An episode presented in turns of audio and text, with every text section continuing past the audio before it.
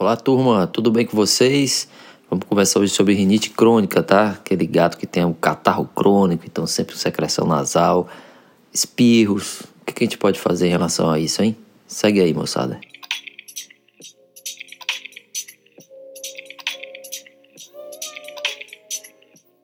Então, a rinite, pessoal, é um quadro comum em gatos, né? Então, pode ser classificada basicamente aguda e crônica. Aguda, geralmente, um, um, um sinais clínicos de até 7 dias, 7 a 10 dias. E aguda, geralmente, está relacionado ao complexo respiratório felino, né? Que é aquele complexo de, de vírus, como herpes vírus, calicivírus, associado com bactérias geralmente comensais ali da flora da, da cavidade nasal, da orofaringe, né? E às vezes também associada à clamídia, principalmente a conjuntivite por clamídia. É, essa é, rinite aguda, geralmente ela é bem tratável quando a gente pega pacientes de início, pacientes que estão relativamente é, bem né, com o sistema imune é, apto né, a ter realmente essa, a debelar essa infecção. É claro, com tratamento de suporte, algumas vezes precisa fazer antiviral, né, principalmente o fanciclovir para combater o herpes vírus. E alguns casos, de, principalmente filhotes, quando tem febre, a gente entraria com um antibiótico. Isso não é um mau problema para a gente. O mau problema realmente é aquela rinite crônica, que são pacientes que já passaram essa fase aguda, então estão com mais de 10 dias, meses, é, às vezes anos de secreção, realmente secreção nasal. Muitas vezes aquela secreção purulenta, mucopurulenta, que, onde há muito espirro, né, aquele gato que cronicamente está com sinais clínicos, esse que vai dar mau problema essa aqui vai ser mal queixa dos nossos tutores, tá?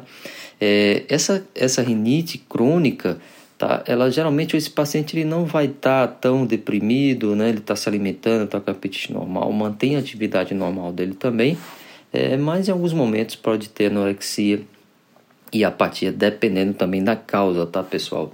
É, o que a gente tem que entender é que as causas são muito variadas, geralmente é, são multifatoriais além dos vírus, né, herpes vírus principalmente, é, a gente também tem que lembrar que aquele paciente que tem rinite crônica, ele precisa ser testado para FIV-FeLV, porque também são fatores que deprimem o sistema imune e, consequentemente, esse herpes vírus ele pode estar, tá, é, digamos, é, se reativando, tá? Mas nem todo gato que tem essa secreção crônica, né, sinais clínicos do trato respiratório superior crônico, eles têm herpes vírus ativo, já pode ter tido herpes vírus, e nessa fase de infecção aguda, dependendo do estado imune, esse herpes vírus ele pode ter causado uma destruição bem intensa ali da, da mucosa da cavidade nasal. A gente sabe que o herpes vírus ele é epiteliotrópico, então ele procura realmente essas células epiteliais da mucosa para se desenvolver, para se proliferar, multiplicar e, consequentemente, destruir essas células da mucosa. Essas células da mucosa, da cavidade nasal, da cavidade sinusal do gato, elas são muito importantes porque elas fazem a proteção ali da mucosa. É, ele, elas, além de produzir muco, né, IgA, elas também fazem com que haja uma umidificação dessa cavidade nasal, que também esse muco seja, é, seja é, é exteriorizado, seja eliminado via é, secreção é, nasal, também secreção que é engolida, secreção oronasal. E esse herpes vírus, quando ele chega lá, ele destrói completamente essas células. E aí, no lugar dessas células, vai crescer um tecido conjuntivo, né, uma cicatriz, e que vai causar uma deformidade dessa estrutura ali, é, principalmente em turbinados, muitas vezes uma estenose, uma diminuição desse espaço aéreo, e, consequentemente, vai, ter, tá, vai dar terreno né, para bactérias oportunistas se proliferarem ali e perpetuar esse quadro de inflamação é, nessa mucosa né, nasal, mucosa sinusal. Então, basicamente, a maioria dos pacientes que a gente tem é, com sinusite crônica são pacientes que passaram por essa fase aguda de herpes vírus e depois é, se é, ficaram as sequelas e essas sequelas serão responsáveis pela perpetuação dos sinais clínicos. Então já já dá para perceber que são quadros é, quadros que não vão ter resolução fáceis e muitas vezes só vai ter é, um tratamento de suporte né? Que eu vou explicar para você daqui a pouco, tratamento de suporte, mas já para os tutores ficarem conscientes que são gatos que provavelmente não, tem, não vão ter tratamento curativo, vão sempre estar com episódios de espio, catarro, e é, isso tem que ser realmente manejado, tá? O que a gente tem também que entender é que muitos pacientes eles vão ter outros é, fatores infecciosos, outros agentes etiológicos, melhor. É, a gente não pode descartar, por exemplo, fungo, micoses profundas, é, o histoplasma, criptococcus, sporotrix, então eles podem causar rinite crônica, tá? Alguns gatos também, afecções orais, abscessos é, periodontais, abscessos apicais, aliás, é, esses abscessos apicais eles podem causar destruição também é, de, de tecido ali nasal pela comunicação, ou seja, pelo, pelo, pela intimidade que tem nessas raízes dentárias, principalmente dos caninos superiores. Eles podem ter uh, inflamação nessa, na base desse canino, na raiz do canino, e com a inflamação, com a infecção, acaba também trazendo uma fistulação para a cavidade nasal. Isso também pode acontecer. Então, pacientes que têm sinais clínicos de trato urinário, desculpa, pacientes que têm sinais clínicos do trato superior respiratório, eles podem ter afecção oral. É por isso que o exame clínico pormenorizado da cavidade oral também é fundamental nesses pacientes com rinite crônica, tá? É, fora fungo, infecção bacteriana também, outra bactéria muito importante, é um, as micobactérios, né, que causam micobacterioses, também são, são agentes etiológicos importantes, né, diagnóstico diferencial da, da rinite crônica, principalmente a rinite crônica supurativa, e também não, não podemos esquecer das, dos linfomas, das neoplasias de cavidade nasal, é, que também vai cometer principalmente pacientes mais idosos, né, o diagnóstico diferencial dessa rinite em pacientes idosos, principalmente se tiver deformação facial. Então, é, é, as micoses profundas, abscessos é, periapicais, tá? micobactérias é, e os, as neoplasias são as que mais causam esse quadro de deformidade é, facial, rinite associada à deformidade facial. Então, esse é um diagnóstico diferencial, são diagnósticos diferenciais muito importantes, tá?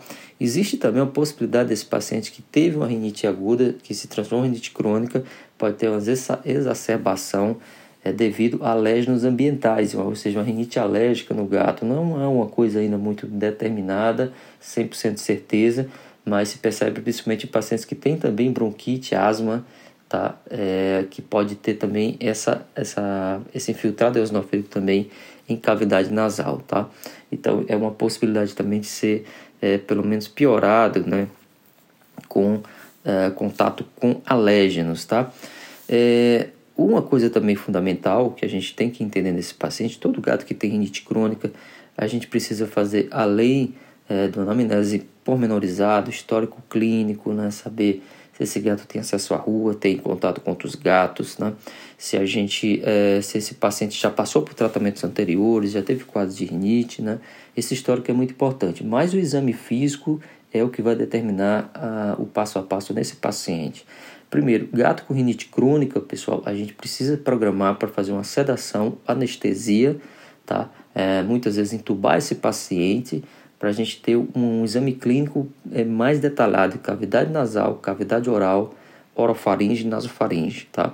São gatos que precisam ser anestesiados, como falei para vocês, para a gente fazer uma tração além de palato mole, para a gente ver aquela região de nasofaringe e orofaringe que, que pode ter pólipo também. Então isso é fundamental para a gente ter essa certeza. Nesse exame clínico eu vou também coletar material, principalmente dessa orofaringe e nasofaringe, com suave, estéreo para fazer cultura fúngica, cultura, cultura de bactéria, fazer citologia, né? É, é, fundamental, porque não adianta eu fazer cultura, por exemplo, de um suave de ponta de narina, né, de primeiro espaço ali da região mais craniais da narina. Não vai adiantar, pessoal, porque ali a gente vai capturar mais as bactérias comensais normais ali da flora, tá? E não vai ter sentido a gente fazer uma cultura dessa região. É também fundamental nesse procedimento a gente fazer uma lavagem, né, um flush. Esse paciente ainda anestesiado, entubado, a gente vai colocar compressas cirúrgicas estéreis nessa parte da faringe, a gente vai ocluir toda essa faringe nasofaringe e a gente vai entrar com a seringa uh, com solução fisiológica, uma seringa de 20 ml, 10 ml e fazer um fluxo primeiro na narina, tampando uma, faz o fluxo em uma e depois faz o fluxo em outra, porque a gente vai estar tá desagregando materiais caseosos, né? muita secreção que fica ali presa, então a gente vai desobstruir esse paciente, depois vai ter um alívio muito grande e também a gente vai aproveitar e coletar todo esse material aí que vai ficar na gase, né? Que a gente pode fazer uma uh, utilizar o suave, colocar para cultura. É também importante, alguns gatos podem ter eh, rinite crônica por corpo estranho intranasal, principalmente tecidos, é, pedaços de vegetais, sementes, enfim. Isso também pode ser desalojado com esse procedimento, tá? Então, isso é muito importante, antes de pensar até em diagnóstico por imagem, né? Diagnóstico por imagem, a gente vai principalmente, o que vai te dar mais informação é a tomografia e a rinoscopia. Né? É, radiografias de face, a radiografia de seios da face são dão pouquíssimos detalhes no gato, então muitas vezes fica inconclusivo. É importante como triagem pode ser feita, mas realmente o que vai te dar um detalhamento maior é a tomografia e uma rinoscopia até para coletar também é, material para diagnóstico, tá? E assim, Além disso tudo, né, a gente tem que também fazer PCRs, né, fazer, é, já falei, teste FIV-FeLV, muitas vezes sorologia para fungo, como criptococcus, tá? também é muito importante. E alguns casos, de tiver uma massa ou deformidade, a gente vai coletar material também para o histopatológico, né, biópsia. Então, a gente acaba fechando essas possibilidades aí para ter um diagnóstico diferencial mais apurado. Tratamento, bem, Tratamento uh, vai, claro, ser baseado no que a gente fizer o diagnóstico, né? Chama a atenção de vocês, é, por exemplo, os linfomas, né? Muitos deles a gente consegue é, resolver, reduzir bastante com quimioterapia, é, antifúngicos para micoses profundas, né? Como eu já falei, antibióticos em caso de micobacteriose, tá? e em outros casos, muitas vezes, o antibiótico não é indicado. Então, assim, rinite crônica, aquele gato que tem aquele catarro, aquele muco esverdeado crônico, pessoal, não tem indicação de fazer antibiótico, a não ser que esse paciente esteja muito debilitado, com, com febre, anorexia, inapetência, né, infecções mais importantes, a gente pode fazer antibiótico terapia.